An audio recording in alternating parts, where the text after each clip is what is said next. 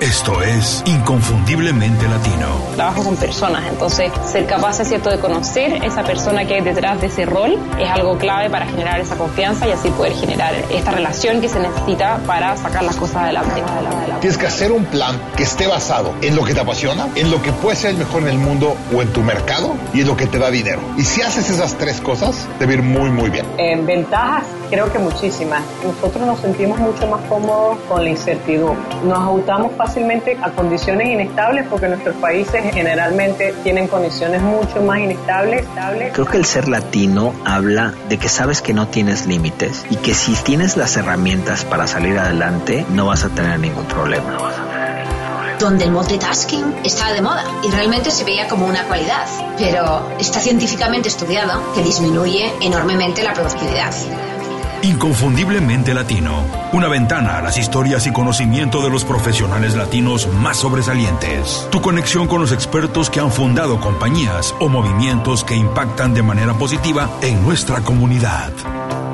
Hola, antes de empezar quiero agradecerles por descargar este episodio. Les recuerdo que pueden enviarnos comentarios, ideas y sugerencias a info.icelatino.com y para contribuir positivamente a la comunidad inconfundiblemente latino pueden ir a Apple Podcast y hacernos una reseña con 5 estrellas. Gracias. Hola, bienvenidos a Inconfundiblemente Latino, soy Julio Muñiz. Hoy estoy platicando con Mauricio Hammer. Editor y fundador de revistas como Círculo Mixup y Monitor Latino, Mauricio es más que nada un emprendedor nato. Es fundador y director general de H2 Contents y Películas de Camachalco es productor y realizador de documentales, además de ser un agudo e inteligente crítico de cine, arte, música y casi toda la actividad social. No es difícil encontrarlo en redes sociales opinando y generando debate. Mauricio es una de esas personas con opinión de las que cada día encontramos menos. Mauricio, bienvenido Inconfundiblemente Latino. Muchísimas gracias por hacer tiempo para platicar con nosotros.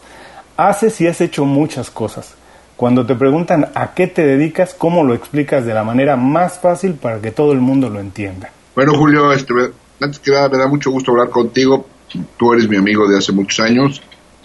Hemos trabajado juntos, hemos tenido proyectos juntos, hemos tenido broncas, no, no entre tú y yo, sino broncas juntos. este, no sé si te acuerdas de la aventurilla esta de, un proyecto que inventamos. de este, todo de todo, pero este, y, gracias por la presentación, este, la verdad me, me abrumas, pero bueno, me, cuando me preguntan qué me dedico, pues yo tengo que decir que soy editor, porque a lo largo de todos estos años, a pesar de que he hecho otras muchas cosas, siempre, casi siempre he sido editor. Y he sido editor por más tiempo que ninguna otra actividad. Ahora, te podrás imaginar, hay muchas personas que nos están escuchando y que a lo mejor les interesa participar en el mundo editorial, pero también se escuchan muchas cosas alrededor del mundo editorial, que si está en crisis o que si no, sin embargo ahora se escriben muchísimas más cosas de las que se escribían antes. Para todas estas personas que quieren o que lo están considerando como una opción, en dos o tres minutos danos dos o tres pequeños tips de cosas que tienen que hacer, que tienen que poner atención, que tienen que empezar a aprender, hacer, descubrir, para poder tener una oportunidad en el mundo editorial. A ver, mira, te, cuento algo rápido. Yo hace unos años, eh, junto con Humberto Calderón, que seguro lo conoces. Sí. Este, él trabajaba o trabaja en, en, eh, ¿cómo se llama? En la Universidad de, la Comunicación, ¿cómo se llama esta? Este, la... Centro, Centro. Y él me invitó a hacer un especie de taller o seminario sobre la cuestión editorial en medios impresos. Y de plano te digo que no tuvimos convocatoria. Es decir, el, como que el, a la gente ya no le parece muy sexy eso de ser, este, eh, de trabajar en medios impresos. Eh, sin embargo, a mí en lo particular me sigue pareciendo, o sea, sigo, viendo que todavía siguen existiendo.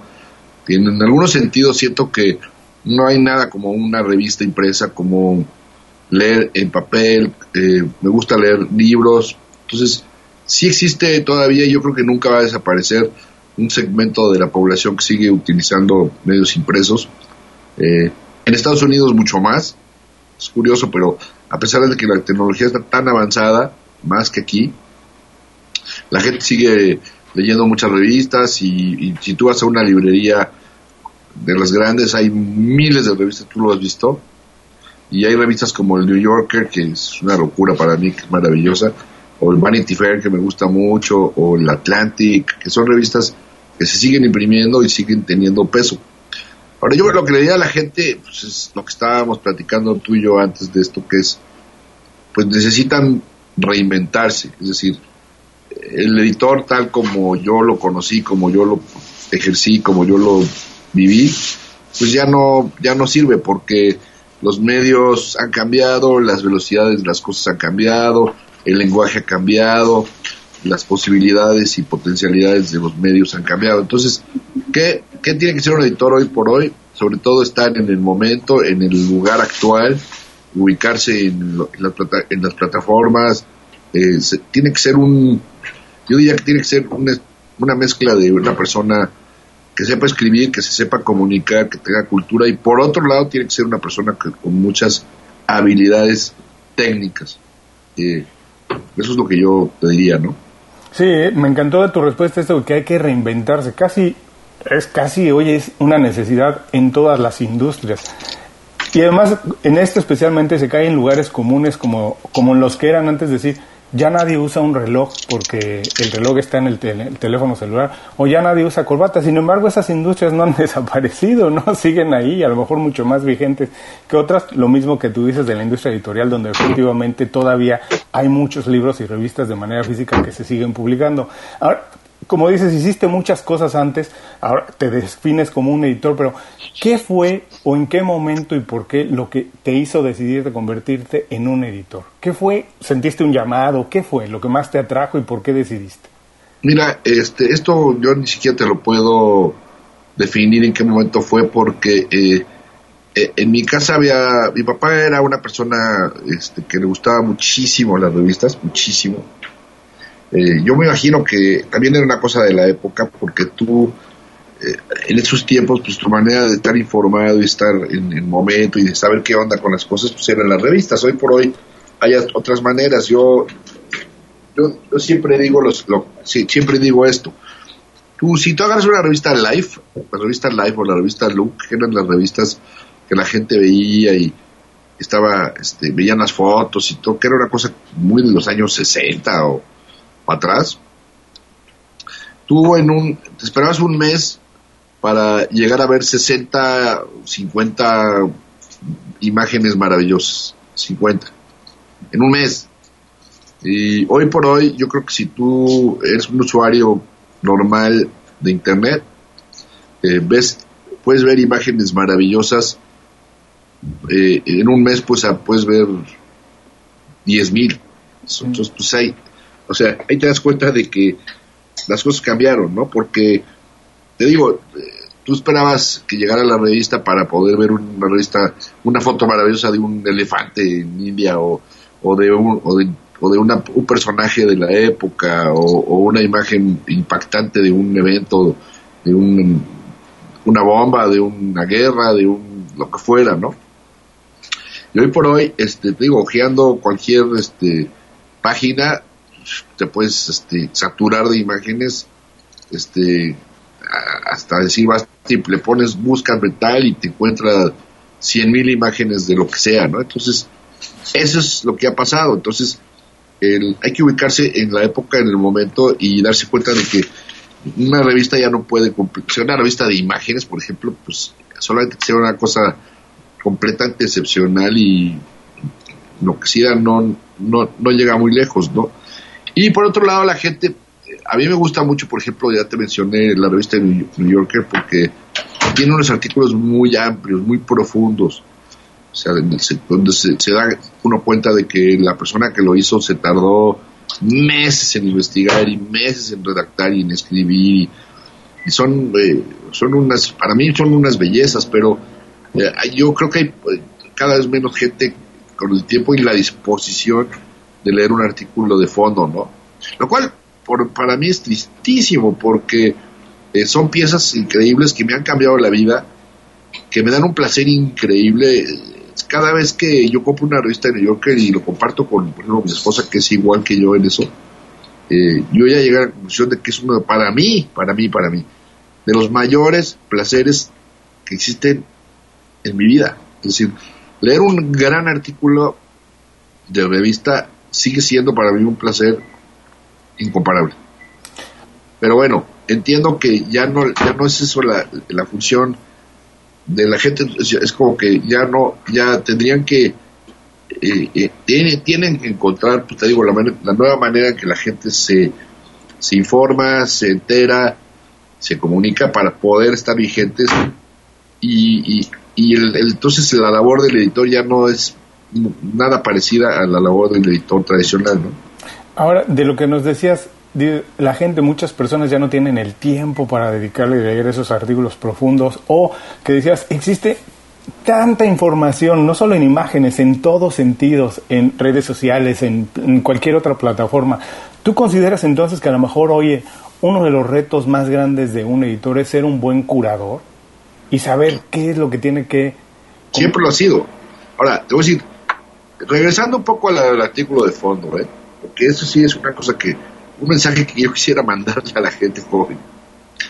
O sea, tú puedes eh, en un día ver un montón de un montón de informacioncitas, un montón, y en enterarte poquito de muchas cosas, poquito, así una una embarradita. Cuando tú te, te, sumerges en uno de estos artículos maravillosos que se siguen generando y que se siguen haciendo en algunos medios, pues, de esa de esa inmersión, sales completamente transformado y renovado y entendiendo a fondo un asunto. ¿Me explicó?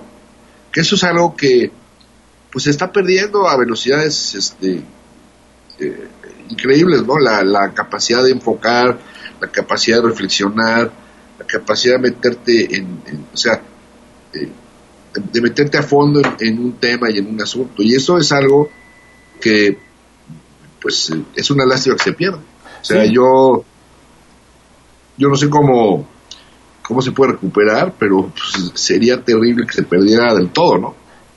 Me encanta de tu respuesta porque además uno de los libros favoritos del año que leí, no es, no es de este año, pero lo leí recientemente, es de Carl Newport, que se llama en inglés Deep Work, en español le pusieron Enfócate, y él habla precisamente de de que se ha perdido la capacidad de hacer trabajo, lo que él dice trabajo profundo, de dedicarte en tiempo y hacer artículos grandes, largos, profundos, con mucho conocimiento, y que están tan distantes de lo que tú también comentas, de todo lo que podemos leer de manera inmediata en redes sociales, pero que la diferencia de los profesionales hoy en día es esa capacidad de concentrarse, y hacer lo que él dice y lo que él llama trabajo profundo.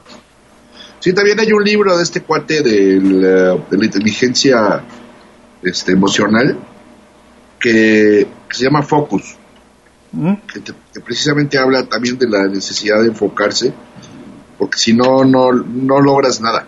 Es decir, no consigues nada. Si no, tienes un conocimiento profundo de algo, no sabes nada. En realidad no entiendes nada. Y para entender un asunto como el fenómeno Trump, un asunto como la bronca de Cataluña, una bronca como tantas que hay ahorita en el mundo, si no, si no te dedicas un rato a tratar de entender qué rollo, pues nunca vas a entender nada. O sea, vas a estar opinando a lo güey y, tomando decisiones este, sin reflexionar y, y, no vas a llegar a nada. Completamente Entonces, de acuerdo. Entonces digo, bueno, yo no quiero sonar como un viejito, este, eh, retrógrado, ¿no? Entiendo muy bien que las cosas han cambiado, pero también es una lástima que se pierda eso porque, inclusive hablando de cuestiones como el cine, como la música, como cualquier tema que tú quieras y elijas, si no entiendes a, fondo las cosas, no llegas muy lejos, ¿no? Eso es, eso es una cosa, es una verdad universal, no, eso nunca va a cambiar. Y yo veo a la gente hoy por hoy y de verdad, o sea, eh, veo las cosas que publican en, redes sociales y todo es, o mucho de lo que se publica son eh, babosadas, o cosas que, son como eh, chistecitos, cositas curiosas, cositas divertidas, así, pero que no, no, no te llevan muy lejos, ¿no? De verdad.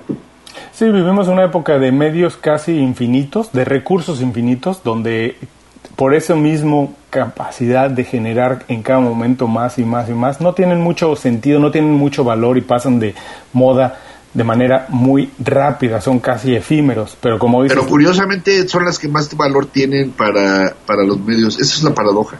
O sea, mientras más eh, likes generen y mientras menos especializados sean y mientras más genéricos y bobos sean, el perrito y el gatito y el tipo bailando y ya sabes, todas esas cosas, ¿no? Y las eh, los accidentes y las este todas esas tonterías que abundan en las redes, mientras más eh, superficiales, bobos, genéricos sean, más atención o más interés, o sea, o más gente convocan y entonces curiosamente los medios están obligados de alguna manera para poder sobrevivir a, a, transitar en ese mundo tan efímero, bobo, este, trascendente, este, que son las redes hoy. Entonces es, es muy paradójico porque cuando hay un artículo de fondo, yo cuando de repente llego a republicar o a repostear o a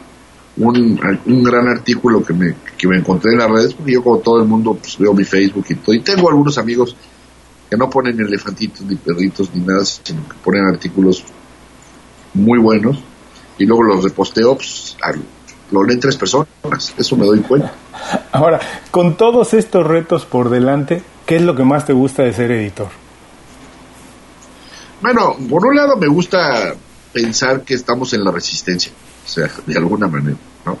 O sea, el mismo hecho de imprimir, por ejemplo, hoy por hoy, pues es un acto casi heroico, porque pues, hay tantos medios que han desaparecido de, la parte impresa que la gente se sorprende cuando sabe que la revista todavía existe, o, o que de repente nos damos el lujo de publicar cosas con un poco más de profundidad o así, ¿no?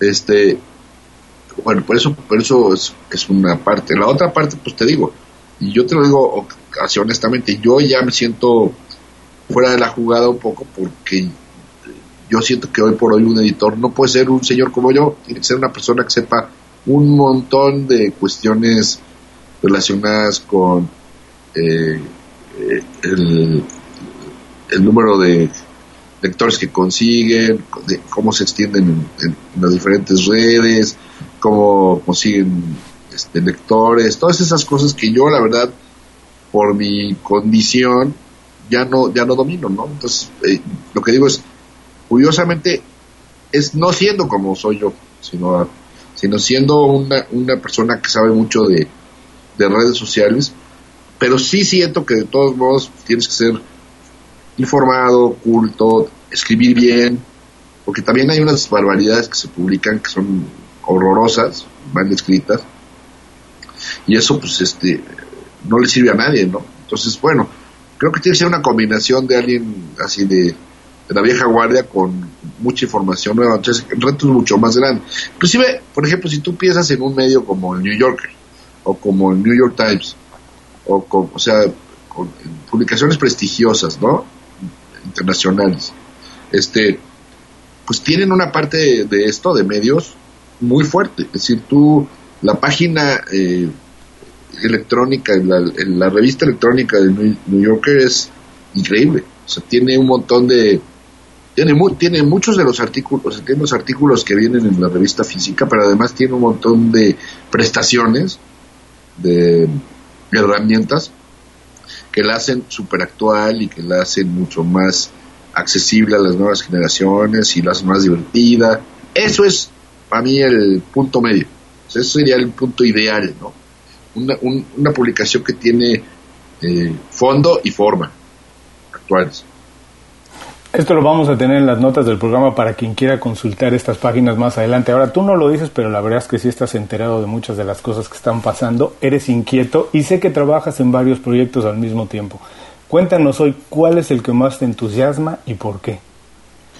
Bueno, mira, por un lado estamos haciendo un documental sobre, eh, bueno, alguna vez hace ya un tiempo, este, eh, eh, empezamos a, a, trabajar un poco en en cuestiones de documentales este sobre em, la historia digamos de la de la cultura pop en, México no este eh, nos dimos cuenta de que había muy poco sobre eh, el pasado digamos más reciente de, de la música y decidimos hacer un documental acerca de una tienda de discos que se llamaba Super Sound que no fue la más famosa, porque la más famosa indudablemente fue Hip 70, pero que tuvo mucho que ver con eh, que con la con que la gente en México comenzara a escuchar música que de otra manera no conocía porque antes del internet la gente no tenía mucho acceso a, a, un montón de cosas que se generaban fuera. Y por ejemplo el Super Sound se dedicó durante muchos años a traer música verdaderamente de vanguardia, eh, grupos que la gente no conocía, eh, discos que la gente no tenía acceso de otra manera, y que además tuvo mucho que ver con otras cosas como eh, Rock 101, en donde hicieron una mancuerna con ellos, y entonces eso hizo que mucha gente conociera un montón de grupos y, y un montón de música que de otra manera no conocía. Y por otro lado les muestra un mundo que ya desapareció, que es el mundo de las pequeñas tiendas de discos. De hecho, hasta las tiendas grandes de discos ya están desapareciendo, pero en ese tiempo, digo, por más razón las chicas, eh, donde había todo un eh, montón de... Hay había un culto increíble por parte de los que trabajaban ahí por la música, estaban como...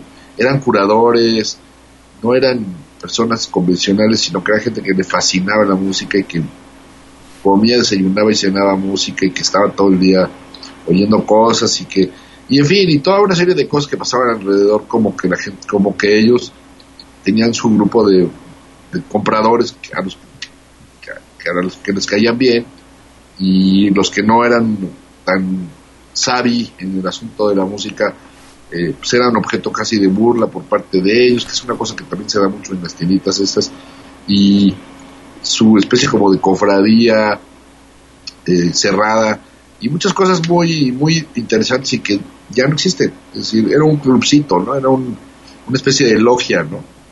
Y eso, este, pues es muy fascinante. Y por otro lado, este, bueno, entonces hicimos este documental y nos gustó porque eh, sobre todo a la gente que había conocido la tienda, por un lado, y a los que nunca habían oído hablar de, esto, por otro, les llamó, les llamó mucho la atención el documental porque habla de esa época, es una especie como de trabajo arqueológico. de hecho, no hay muchas imágenes, nada más son la gente platicando, eh, armando un discurso, armando un cuento, un relato acerca de lo que fue la tienda. Y es, eh, son gente que te das cuenta que es articulada, que es culta, que conoce, que sabe, que es muy divertida, que, son fascinantes personajes y, nos gustó mucho la experiencia. Y ahora estamos haciendo otro documental sobre un grupo que se llamó Dangerous Rhythm, que fue el primer, de los primeros, eso está en discusión, el primero o de los dos o tres primeros que practicaron el punk en México, que fue una cosa un poco, un fenómeno aislado, porque pues en México el pop no es algo, eh, digamos, natural, no, no viene con toda esa carga de cultural que, tuvo en, Inglaterra y Estados Unidos, sino que fue una especie como de fogonazo. Y que después este grupo evolucionó otro grupo que se llamaba Ritmo Peligroso que cambió totalmente, solo eran algunos, un par de los componentes seguían ahí, pero sobre todo Piro, el líder, pero que fue otra cosa, fue un grupo de, como de música, eh, una fusión de rock con música este, o tropical o, de ese tipo, y entonces eh, eh, ese, ese grupo se llamaba Ritmo Peligroso, ya no era Dangerous Rhythm, y fue más conocido, pero realmente nosotros no hablamos de ese segundo grupo, hablamos del primero, que nos pareció como más este interesante que la gente conociera porque hay poco acerca de eso, ¿no? Y, nos divertimos haciéndolo, realmente lo hacemos por, por, gusto y los componentes de ese grupo que todavía andan por ahí este eh, y que están en, en otras cosas, en muchos casos. El caso de Piro no, porque él sigue en la música, pero los demás como que ya no están en esto y se juntaron para esto, entonces digamos provocamos la, la reunión de este grupo que pues, es padrísimo porque pues ya andan por ahí, por ahí los años pero 60 entonces pero siguen siguen sonando bien y ellos como que pues, en muchos casos se reunieron por primera vez después de mucho tiempo y ahora tienen planes y entonces es una especie como está padre porque reunimos a un grupo no no, bueno, vamos a seguir muy dependientes en Inconfundiblemente Latino del proyecto y por favor manténnos al tanto de cómo va evolucionando y cuando esté disponible para que todo el mundo pueda seguirlo y verlo. En un momento regresamos con más de, con mi conversación con Mauricio Hammer. Platica con nosotros en Facebook, Twitter o Instagram. Búscanos como IC Latino. Sé parte de la comunidad. Continuamos. Gracias por seguir con nosotros. Estoy platicando con Mauricio Hammer. Mauricio, has tenido bueno, has fundado muchas compañías, varias compañías, proyectos muy exitosos, has tenido equipos grandes, equipos pequeños, has trabajado con muchos clientes al mismo tiempo. Hoy en día muchos de los equipos son multiculturales y tienen otros retos, tienen otras dificultades para trabajar en ellos. ¿Qué tiene que tener hoy un profesional para ser un líder, transmitir la cultura de un proyecto o compañía y que todo el mundo pueda seguirla y alcanzar los objetivos? Pues mira, tiene, obviamente, lo primero, primero, primero tiene que tener es conocimiento de lo que está haciendo, saber lo que está haciendo. Este, permítame un segundo. Gracias. Este, por otro lado, pues tiene que tener mucha pasión, tiene que gustarle lo que está haciendo para podérsela transmitir a los demás.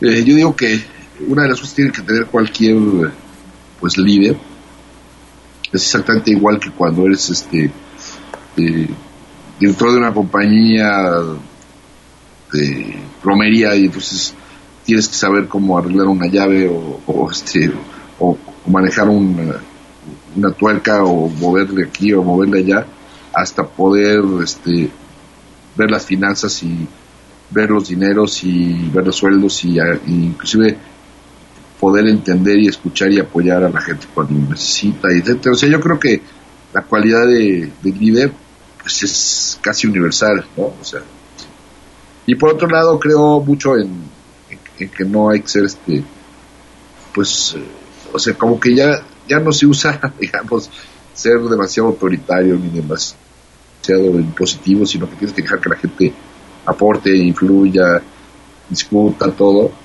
este, pero eso tiene que estar bien asentado en que, bien claro que se líder eres tú, ¿no? Hay que tener conocimiento profundo del tema y al mismo tiempo, como dices, hay que saber escuchar al equipo, motivarlo y darle oportunidad de que participe. A lo largo de tu carrera, ¿has tenido alguna figura de mentor o alguien que haya fungido como guía o inspiración? Y si es así, ¿qué le aprendiste? Bueno, sí tuve yo mis mentores, digo, nadie nace sabiendo las cosas. Eh, ya llevo muchos años trabajando por mi cuenta. Entonces, este, realmente pues ya ahora sí que ya me volví yo mentor de, varias generaciones de, gente. Pero sí, en su momento, pues sí tuve maestros, este, sobre todo en el mundo de la publicidad, en el mundo editorial, en, varias, en varias actividades, ¿no? Pero la verdad hace muchos años que no, que, que, que me tengo que regir yo, ¿no? Ahora, esto de regirte tú tiene que ver muchas veces con los hábitos, con lo que hacemos de manera repetida, porque muchas veces se cree que el éxito depende exclusivamente del conocimiento que tenemos y muchas veces también requiere de la disciplina, de los hábitos que tenemos. ¿Tú consideras que tienes algún hábito que es el que más te ha ayudado a alcanzar objetivos? Bueno, soy muy perseverante, muy perseverante. O sea, no, no suelto las cosas, este, no me doy por... No me, trato de no aceptar un no por respuesta. Creo que a veces que hay que decir, pues aquí ya, aquí ya bailé. Que también es importante tener esa capacidad, ¿no? Porque también hay veces que está uno de necio en cosas que ya no valen la pena. Si casi acaso de eso peco yo, de que soy un poco aferrado, pero, pero sí soy muy perseverante, muy. Entonces, este, eso sí, creo que es lo que ha hecho que la revista pueda durar tantos años a que haya proyectos. Tengo la otra revista Monitor Latino que tenemos, también es una revista que lleva muchos, muchos años. Este, hay veces te digo que no, no hay manera, o sea, tiene que haber un eco afuera. O sea, tiene que haber gente que te apoye, que te compre, que te que te que sostenga el proyecto, pero pero esa es la eso, sería diría que es mi cualidad, ¿no? El ser perseverante. Ahora, con todo lo que hemos hablado hasta ahora, los cambios que han pasado en términos de comunicaciones, en términos generales del mercado y de cómo se mueve la sociedad o el mundo ahora, y hablamos un poco de esto, pero si puede ser un poco más profundo, ¿en qué habilidades debe tener hoy en día un profesional para destacarse en su industria, cualquiera que ésta sea? Ay, mira, este, yo creo que, a ver, por un lado, eh, yo creo que son, hay alguna, hay una parte que es, que es universal y eterna, que es, tiene uno que tener conocimiento, entendimiento, pasión, eh, cierto don de liderazgo, cierta capacidad para, para trabajar en equipo. Eso es muy importante, muy, muy importante, trabajar en equipo. Eh, buscar que, la, que cada quien haga mejor, haga lo mejor que pueda en su, en su, en su capacidad, en su, en su función. Eh, eso es, digamos, lo que siempre yo creo que estará, ¿no? Y, la parte que es, digamos, de, de la actualidad, como te decía ya, te lo, te lo, he comentado, pues tiene que ser entender muy bien cómo funcionan hoy las cosas, las redes sociales, cómo funcionan eh, los, este, las maneras de comunicación, qué pasa con la gente, este, que está hoy del otro lado del monitor o del otro lado del teléfono, del otro lado, y eso, eh, eso se evoluciona muy rápido y hay que entender un poco la lógica de, de, esa, esas maneras de comunicación que sí han cambiado mucho, han transformado mucho los hábitos de la gente para adquirir información y para entretenerse, divertirse, informarse y todo. Y ahora, con todo esto pasando al mismo tiempo, redes sociales, muchísima información, hay una palabra por ahí que es el multitasking, que muchas veces se entendía como casi una habilidad buena, una aptitud que la gente quería tener y hacer muchas cosas al mismo tiempo, pero ¿cómo puede hacer uno para identificar prioridades y trabajar exclusivamente en ellas? Bueno, aquí ya hablamos de hace, hace rato de, de la importancia del foco, ¿no? Eh, sí sigue siendo muy importante para la escuela, para el trabajo, para desarrollar cualquier actividad, eh, que uno encuentre la manera de no ser multitask en muchos momentos de su día y de su vida. Precisamente hay que cancelar todo eso. Yo la verdad sí, sí me espanto, sí me espanto, te lo digo así concretamente, porque yo he visto ya, he estado observando mucho últimamente eh, y he visto grupos de cuatro personas sentadas en una mesa y las cuatro personas, ahorita estuve en Oaxaca en un, en un, evento de presentar documental y mientras estábamos esperando, que es un momento como muerto o aburrido de estar esperando que te avisen que subes al avión, y había grupos de, de, parejas y grupos y todo, y no levantaban la vista del teléfono ni un instante, no hablaban una sola palabra entre ellos, entonces, pues yo no sé, o sea, ¿qué te puede llevar eso? Porque, pues ahora sí que cada quien está como en otra, en otro mundo, ¿no? O sea, tú estás en platicando con un amigo que está en otro lado del mundo y tu chava está platicando con una amiga que está por allá y tú no estás aquí ni estás allá y sí pues me parece pues, muy mal o sea que te diga ah, no no no le no le hallo el chiste a eso no entiendo yo yo yo tengo teléfono y, sí tengo el hábito de estarlo viendo y todo el mundo no soy ningún ningún fenómeno ningún ningún weirdo pero no o sea mi mi adicción al teléfono no es para nada la adicción que yo veo incluso de mis hijos. O sea, mis hijos no levantan la vista del teléfono y eso, pues, la verdad sí me espanta porque digo, pues es que, es que pues ¿dónde anda la gente? No, no, no entiendo muy bien. Visita www.icelatino.com. Inscríbete a nuestro boletín gratuito y recibe información y herramientas para impulsar tu carrera o negocio. Continuamos. Gracias por seguir con nosotros. Estoy platicando con Mauricio Hammer. Mauricio, hoy más que nunca, y tú eres un experto en eso, el desarrollo profesional o de una compañía, negocio, tiene mucho que ver con su red de contactos. ¿Cuáles son los secretos para tener una buena red de contactos con la cual podamos trabajar, se conviertan en clientes, se conviertan en colaboradores, en alguien con el que podamos llevar proyectos adelante?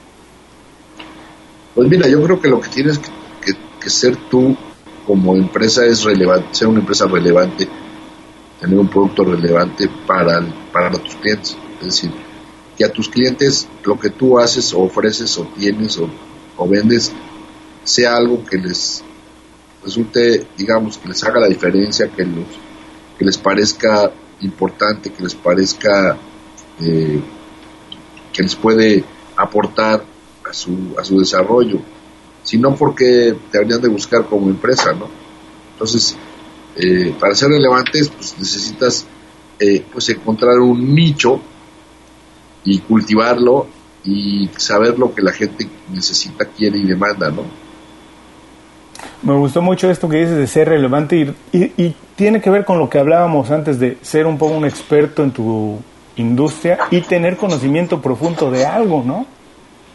Bueno, y también ser este responsivo, te decía, o sea, o sea, no es yo la revista que hago pues, no es exactamente la que yo hago porque se me ocurre, sino porque siento que es lo que a la gente le puede interesar, ¿no?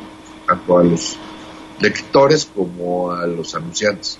Hacer una cosa que sirva. Es decir, eh, por ejemplo, vamos a hablar de, un ejemplo de, digamos, Televisa contra Netflix, ¿no?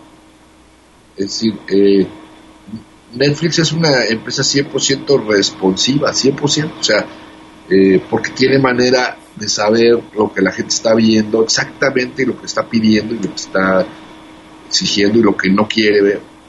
Y eso es, digamos, lo que le falló para mi totalmente a Televisa, que se aferró a un modelo de lo que ellos creían que la gente quería seguir viendo, cuando que la verdad para gente como yo eh, era evidente desde hace mucho tiempo que ya estaban haciendo cosas que a la gente ya no le interesaban y que solamente veía porque no tenía de otra, ¿no? Pero en el momento, en el momento exacto en donde hubo una alternativa, pues esto se cayó, porque ya la gente ya no quería ver la Rosa de Guadalupe, ¿no? Entonces, este, digo, hay gente que se la sigue viendo, pero ¿quién va a querer ver una serie mal hecha, este, eh, hecha con flojera, hecha con, con un desprecio profundo del espectador cuando puede ver una serie como, ¿qué te puedo decir? Como Game of Thrones o como este, una, que se llama The Crown, que son series carísimas, inteligentes, bien hechas, bien grabadas, bien, bien, bien fotografiadas, bien actuadas. Pues es lo mismo, o sea, la gente no es tonta. O sea, si, si siguen viendo La Rosa de Guadalupe es porque no tienen de otra. Pero los que siguen viéndola es porque no tienen ninguna plataforma, o no tienen curiosidad, o no tienen, sobre todo no tienen el recurso, ¿no? Pero la verdad es que eh, pues a la gente hay que ofrecerle cosas que le llamen la atención, que estén bien hechas, que apelen a su, pues a su inteligencia y a su gusto y a todo, no nada más a, a, o sea, lo que la, te digo, a la empresa o a la gente que está haciendo se le ocurre que puede ser algo que le interese a la gente, como diciendo, pues estos cuates no tienen ni idea, ni, ni gusto, ni nada, ¿no? Me encantó este concepto de ser responsivo, ya sea como profesional o como compañía, que dices, generar y dar un producto que la gente espera y necesita. Ahora, para que la gente... Ahí, perdón, ahí sí te quiero decir que, que estamos, estamos en el mejor momento de la historia para ser responsivos porque hoy la comunicación es de ida y vuelta. Es decir, ya no es, o sea, tú ya, tú, tú ya no eres un espectador pasivo, sino que puedes participar muchísimo en cualquier eh, cosa que estés. tú puedes hacer saber a una compañía y la compañía puede saber instantáneamente si lo que te está dando, te está brindando, es lo que tú quieres. Y, por ejemplo, el caso este que te decía yo, estamos hablando de entretenimiento, pero podríamos estar hablando de cualquier cosa, ¿eh? de una compañía de, que te venda eh, apagadores eléctricos, no importa. Pero vaya, la gente puede saber en el caso de Netflix o en el caso de Amazon, lo que, lo que, si, el espectador está bien, está recibiendo lo que quiere recibir, qué tanto le está, le está gustando y qué tanto no le está gustando, y tomar decisiones inmediatas de, oye, pues esto no, no la hizo, chafeó, no, no, no nos gustó, ¿para qué seguimos gastándole? Y eso es una cosa increíble, eso es un valor, un asset gigantesco para las compañías hoy por hoy. Sí, es una posibilidad impresionante que ojalá hubiéramos tenido hace mucho tiempo. Ahora, para que yo, como todas las personas que nos están escuchando, podamos ser más responsivos, por favor, recomiéndanos un libro, película, blog o algo que la gente pueda utilizar como fuente de información e inspiración. Híjoles, hay un montón de, cosas para eso, pero eh, ¿qué te diré? Este, mira, sobre todo eh, es presente en, redes sociales donde tú puedes encontrar toda una serie de artículos y, cosas acerca de cómo estar en la jugada en ese momento, ¿no? Y las compañías mismas que, generan estos, estas plataformas dan mucha información acerca de esto. Entonces, este, más que un libro, yo recomendaría que estén al tanto en, en, de este tipo de, artículos, que los busquen, ¿no? Que los, que los googleen ahora sí, porque es ahí donde viene toda la, todo el know-how. Eso también está bien, bien padre, que las compañías ya no, eso es algo que aprendí, digamos, aquí en, Startup, que las, compañías ya no son, ya, ya la onda no es tener el secreto, ¿no? Como el secreto de la fórmula de Coca-Cola, sino que al revés, las compañías comparten buena parte de, sus, de su know-how con los usuarios, porque los usuarios son una especie como de socios de ellos. Ah, de bueno, si tú como usuario de Google o como usuario de Amazon estás haciendo negocio con ellos, pues tú eres su socio, ¿no? Y ellos les interesa que tú entiendas bien. hay, hay secretos que tienen. Por ejemplo, acabo de leer una cosa sobre cómo las compañías como Facebook generan adicción y lo que decía de esto es que eh, cuando tú abres una página de Facebook, como hablan muchas personas de muchas cosas, es una especie como de slot machine, o sea, como que tú no sabes qué te vas a encontrar. Igual tú puedes encontrar, te digo, el gatito, que un artículo de fondo, que una, una chava muy guapa, que una noticia, que entonces eso a la gente le provoca mucha adicción porque eh, tú nunca sabes lo que vas a encontrar. Entonces, te, sorprende todo el tiempo, ¿no? Tú abres ahorita tu Facebook y te puedes encontrar a un cuat que toma unas fotos increíbles y te puedes encontrar a tu abuelita y te puedes encontrar a tu amiga y te puedes encontrar un chisme y eso a la gente la tiene muy fascinada. Entonces, este, yo creo que eso, eso está padre, ¿no? No, definitivo. Como dices, hay que, lo único es que hay que tener mucho cuidado con, la información con la que, con la que nos, a la que nos exponemos. Y como dices, bueno, el secreto de casi todo está ahí si sabemos buscarlo. Ah, bueno, sí, hay que saber discriminar y hay que ver la fuente. Eso es importantísimo. ¿no? O sea, hay, hay fake news también, hay noticias este, que te, que te malinforman, hay, a veces la gente inventa eh, nada más por, buscar el, el, like, ¿no? Pero también hay muchas, también depende, ah, ah, esto es importante lo que voy a decir. Es muy importante los amigos que tú tienes en Facebook, porque si tus amigos son unos bobos, pues vas a recibir puras bobadas. O sea, así de fácil. Es igual, idéntico que si te vas a un bar o a una cantina o a una cafetería y te reúnes con una bola de mensos o te reúnes con gente que piensa y es inteligente, ¿no? Entonces, pues, los, amigos inteligentes van a publicar cosas inteligentes y los amigos bobos van a publicar bobadas, ¿no? Eso es algo clarísimo, ¿no? Sí, y, y, podemos ser nosotros un poco más responsables y podemos manejar un poco más la información y filtrar la información a la que somos expuestos. Mauricio, ha sido una plática, la verdad, muy entretenida fascinante, muchísima información a la que hay que regresar una y otra vez para poder digerirla. Esta pregunta que te voy a hacer es un poco tramposa, tiene su poco de jiribilla, pero es también muy divertida y fascinante. Con toda la experiencia que tienes hasta ahora, si pudieras vivir tu vida otra vez, ¿harías algo diferente? Y si es así, ¿qué harías diferente y por qué? No, sí, sí haría muchas cosas diferentes. O sea, eh, eh, ni siquiera, o sea, yo creo que decir esto es lo único, es mi pasión. O sea, me hubiera gustado muchísimo dedicarme al cine, por ejemplo. Eh, yo, de hecho, estudié la carrera de cine, pero en los tiempos en donde yo estudié, yo digo que casi casi que la función de la escuela donde yo estudié, que era el CUEC, Centro Universitario de Estudios Cinematográficos, era una escuela en donde la principal materia era ¿por qué no vas a, nunca a poder ser cineasta en México? ¿no? Entonces, este, vaya, eso era lo que había en el aire. Si tú ya como que yo en lo particular así me sentía como condenado a que jamás en la vida iba yo realmente a, poder dedicar al cine y eso está horrible. Entonces, eso ha cambiado, eso sí hay que decirlo, cambió muchísimo. No es que ahora sea fácil hacer una película, pero es factible.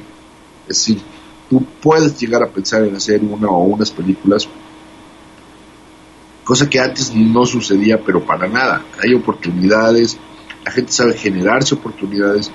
Eh, de hecho, existen la tecnología para que tú hagas tus pininos mucho más fácil. Por ejemplo, en los tiempos donde yo estudié cine, eh, la escuela te tenía que dar materia, una cantidad de material X eh, de cines, de cine, cámaras de cine, este, tienes que revelarlo. Era una cosa muy costosa y muy complicada y no podías, o sea, si, si tú te equivocabas en un ejercicio, pues ya, como que hacer otro, pues ya no estaba fácil. Y ahora, con las cámaras y con las cosas que hay, tú puedes hacer 200 ejercicios antes de llegar a hacer cualquier este, cosa más profesional y no pasa nada, es como tomar fotos con digital que no se te el rollo nunca.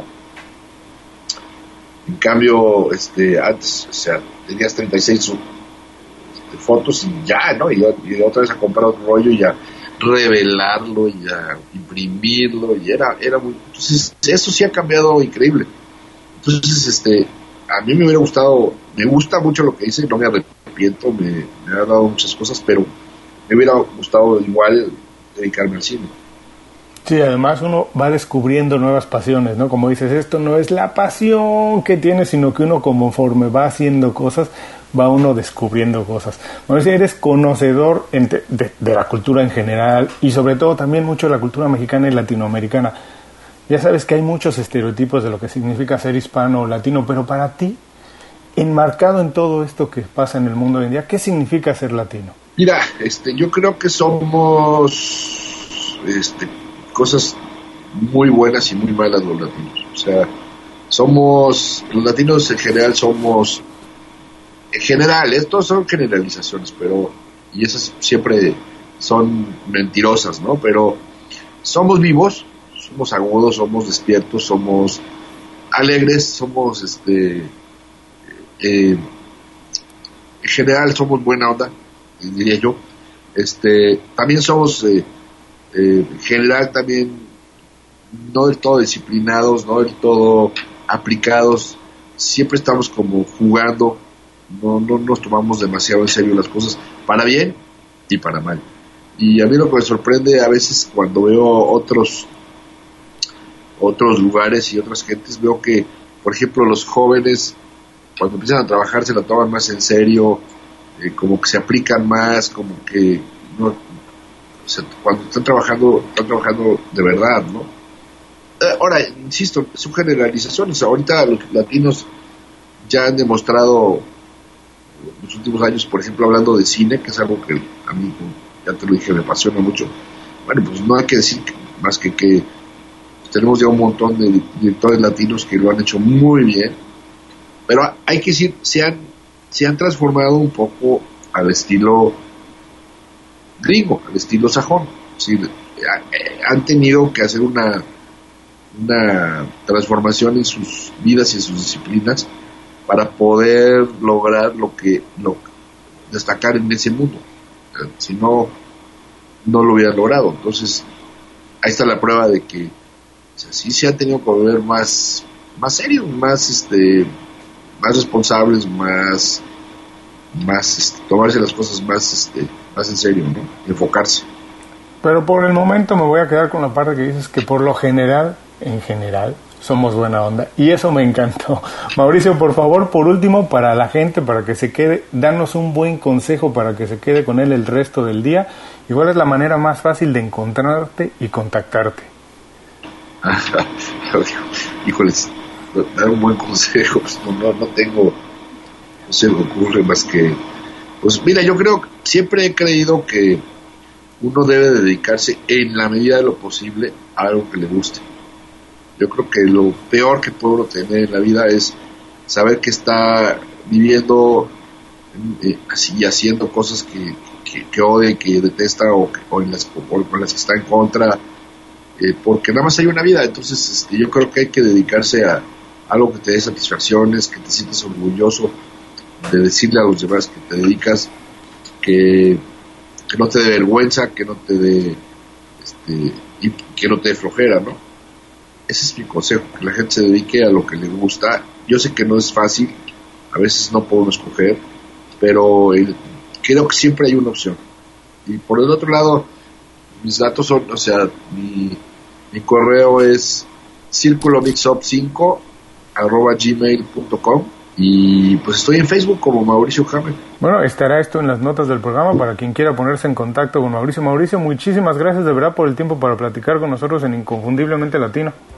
No, hombre, pues encantado y tus órdenes cuando, cuando quieras, Julio. Y además este, te mando un abrazo porque somos amigos de hace mucho tiempo y te aprecio. Inconfundiblemente Latino es una producción de Unofficial Media. Visítanos en www.icelatino.com para trabajar con nosotros. Impulsa tu carrera profesional o tu negocio con nuestras estrategias. Antes de irnos, Mauricio, una última pregunta. Con toda esta experiencia, si tuvieras la capacidad de tener una super habilidad, no un superpoder de superhéroe, super habilidad, como a lo mejor programar code para hacer páginas de internet, algo así, o a lo mejor hacer algo en cine, ¿cuál sería el que te gustaría tener? ¿Qué super habilidad escogerías tener y por qué? Bueno, mira, no sé si es una super habilidad, pero sí es algo que yo respeto y que me va a parecer paradójico que lo diga porque ya estaba hablando aquí, pero no me enfoco mucho. Yo soy una persona dispersa, que se concentra poco, este, que sí es más multitask de lo que quisiera hacer. Eh, admiro mucho, por ejemplo, a mi mujer que se puede quedar sentada trabajando en una cosa horas y horas sin tenerse que mover, porque yo, yo carezco de esa habilidad y me cuesta trabajo eh, leer lo suficiente, este, entender lo suficiente y lograr lo suficiente porque no tengo esa capacidad. Sí, es algo que también con lo que yo trabajo, batallo mucho, pero también me encantaría tener. pues ya, pues vamos a, vamos a aplicarnos, ¿no? Hacer un grupo. Hacer un grupo exacto de ayuda. bueno, Mauricio, de verdad. Un focus group de focus group. De Oye, ¿no? muchísimas, focus, focus group. muchísimas gracias por el tiempo, Mauricio. A servirte, Julio.